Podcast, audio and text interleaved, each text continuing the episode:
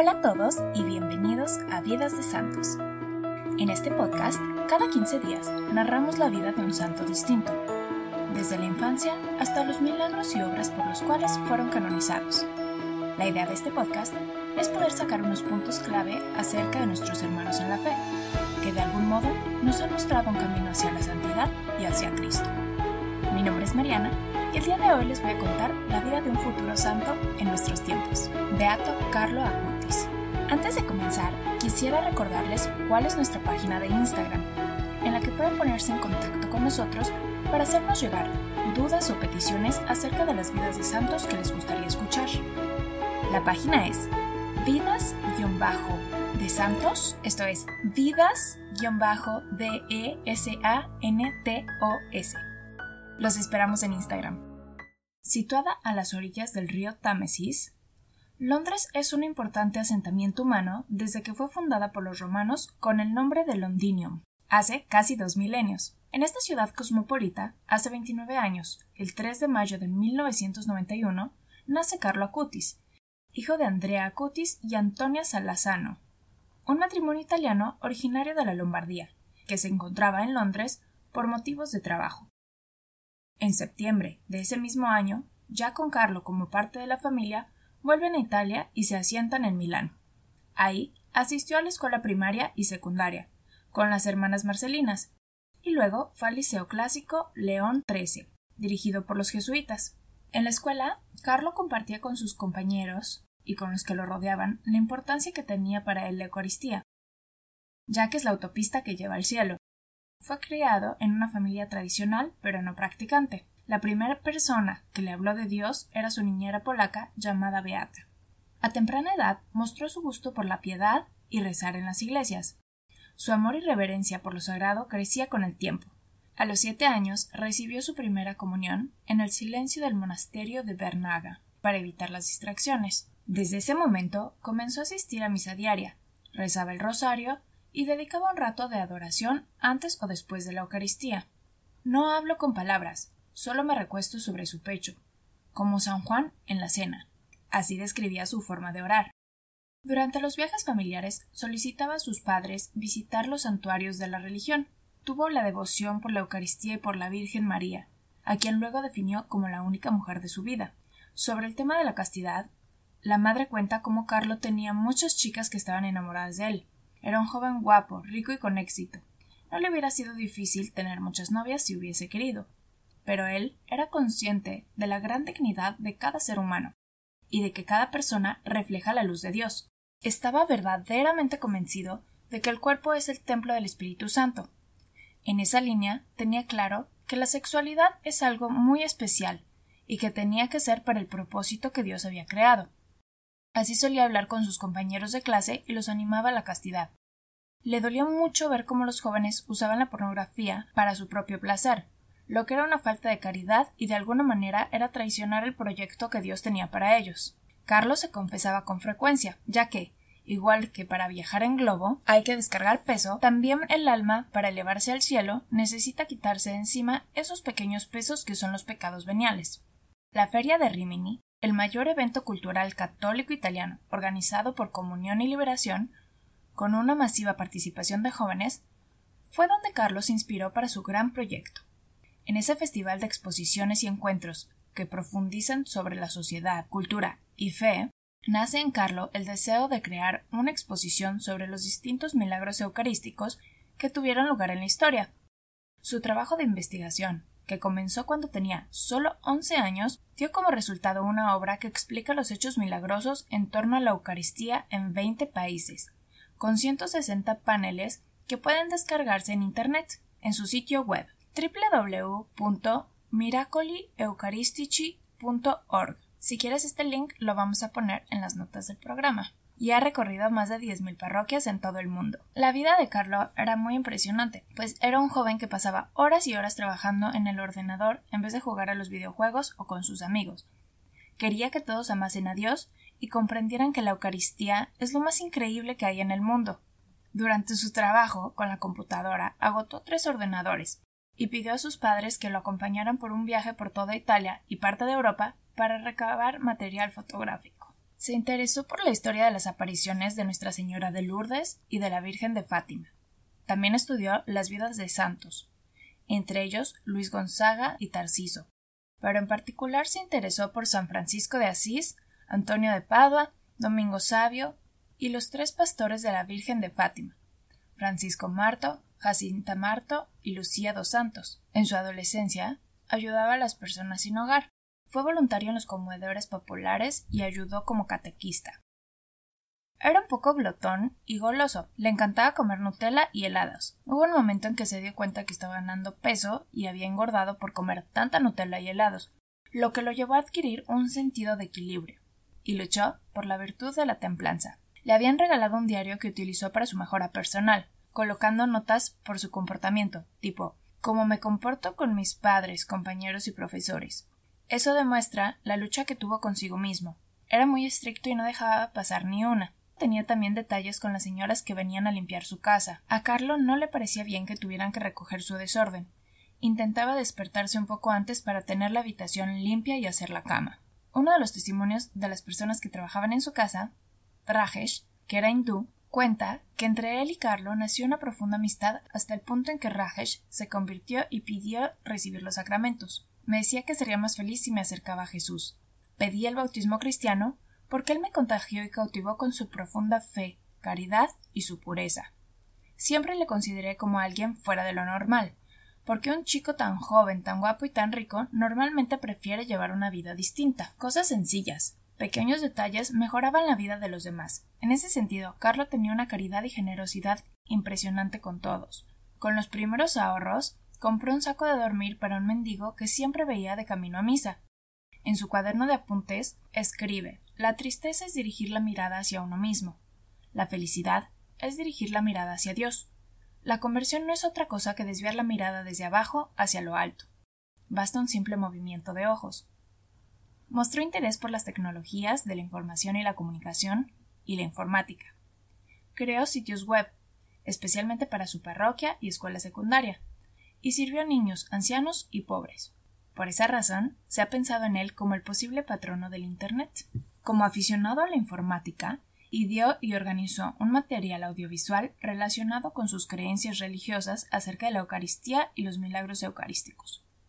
Fue precursor del uso de estos materiales para la difusión de los contenidos religiosos. Tras dos años de investigación y viajes, en los que también participaron sus padres, elaboró una de las obras más importantes, una exposición sobre los milagros eucarísticos en el mundo. Su trabajo recoge un total de 136 milagros eucarísticos reconocidos por la Iglesia Católica, con fotografías y descripciones. La exposición se inició en un sitio web, pero posteriormente se materializó y se ha difundido por los cinco continentes. Solo en Estados Unidos ha llegado a varias parroquias y universidades, también algunos de los santuarios marianos más famosos, como Fátima, Lourdes y la Villa de Guadalupe. Enfermó a principios de octubre de 2006, contando con tan solo 15 años de edad.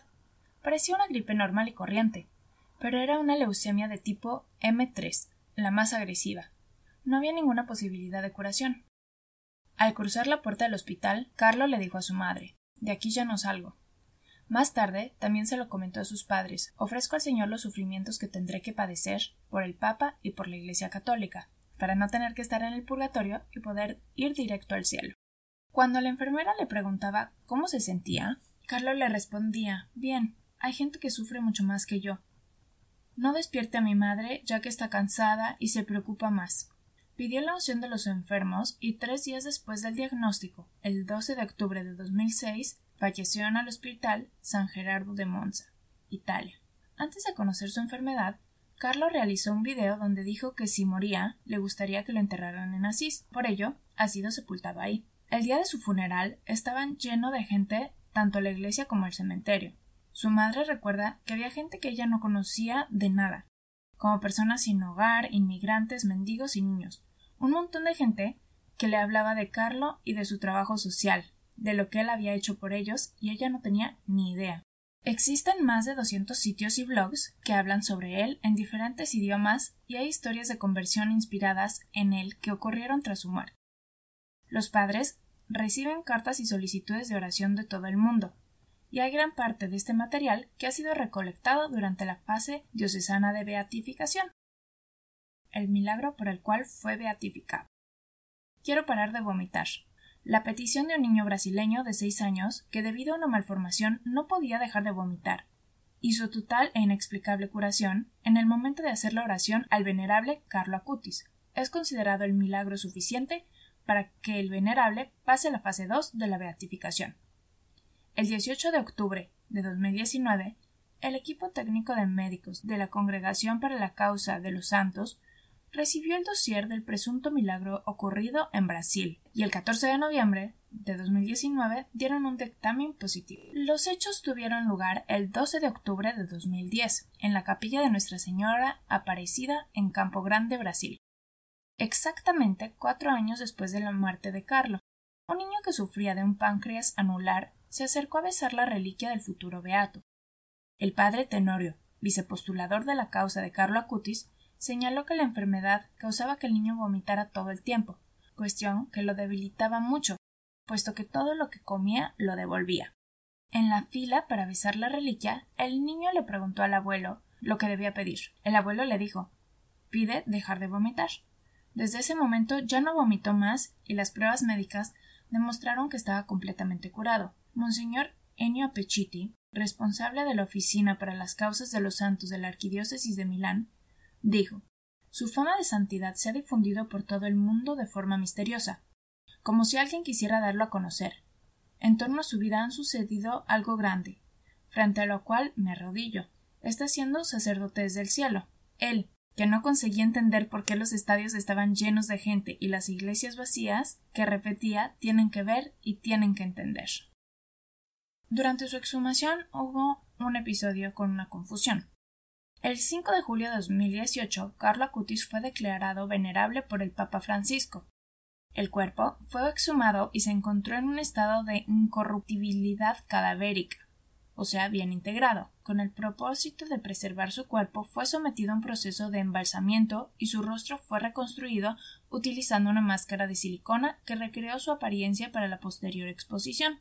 Las imágenes del cuerpo, con el rostro reconstruido a la perfección, contribuyeron a una confusión, ya que en diversos periódicos y en las redes sociales trascendió que su cuerpo se encontró intacto después de 14 años de fallecido. El 6 de abril de 2019, después de unos momentos de oración en la Basílica Inferior de San Francisco de Asís y en la Catedral de San Rufino, los restos del beato Carlo Acutis fueron trasladados a la iglesia de Santa María Maggiore, también conocida como el Santuario de la Spoliazione o del Despojamiento en Asís, mientras que su corazón fue expuesto en un relicario que se quedó en la Basílica Inferior de San Francisco. A ambas ceremonias acudieron varios de miles de personas. El primero de octubre de 2020 se abrió su tumba para exponer sus restos reconstruidos a la veneración de los fieles como parte de los hechos previos a su beatificación. En una nota difundida ese mismo día por la diócesis de Asís y Nochera, un bardaguardo taldino, el obispo Domenico Sorrentino señaló que las noticias que circulaban en torno a las reliquias del beato Carlo Acutis no respondían a la verdad al decir que el cuerpo haya sido encontrado incorrupto. Al acto de la exhumación en el cementerio de Asís, ocurrida el 23 de enero de 2019, en vista al traslado al santuario, esta fue encontrada en el normal estado de transformación propio de la condición post-mortem. El cuerpo, si bien transformado pero con varias partes todavía en su conexión anatómica, fue tratado con técnicas de conservación y de integración normalmente prácticas para exponer con dignidad a la veneración de los fieles los cuerpos de los beatos y de los santos. Una operación que se llevó a cabo con arte y amor. La reconstrucción de la cara con una máscara de silicona fue particularmente exitosa. En el mismo sentido, durante las ceremonias de traslado de las reliquias, el rector de la iglesia de Santa María Maggiore, Carlos Acaccio, explicó que el cuerpo del beato Carlo Acutis se encontraba en un estado muy íntegro, pero no intacto, aclarando de nuevo este malentendido. El sábado 10 de octubre de 2020, Carlo fue beatificado en Asís. La ceremonia se celebró en la Basílica de San Francisco de Asís, por el cardenal Agostino Ballini, delegado del Papa Francisco. Se presentó una urna que contenía como reliquia el corazón del nuevo Beato. Hemos llegado al final de este episodio. Muchas gracias por habernos acompañado. Pero antes de despedirme, me gustaría compartir con ustedes unas frases del beato Carlo Acutis, el santo millennial. La Eucaristía es mi autopista hacia el cielo. Lo único que tenemos que pedirle a Dios en oración es el deseo de ser santos. Pide ayuda continuamente a tu ángel de la guarda. Tu ángel de la guarda tiene que convertirse en tu mejor amigo. Te invitamos a reflexionar más acerca de la vida de Carlos y en el amor por la Eucaristía que lo acercó tanto a Dios que lo llevó a la santidad. Si te interesa aprender más acerca de la vida de Carlo Acutis, te recomendamos que visites las notas del show en donde tenemos todos los links que utilizamos para nuestra investigación. Muchas gracias y hasta la próxima.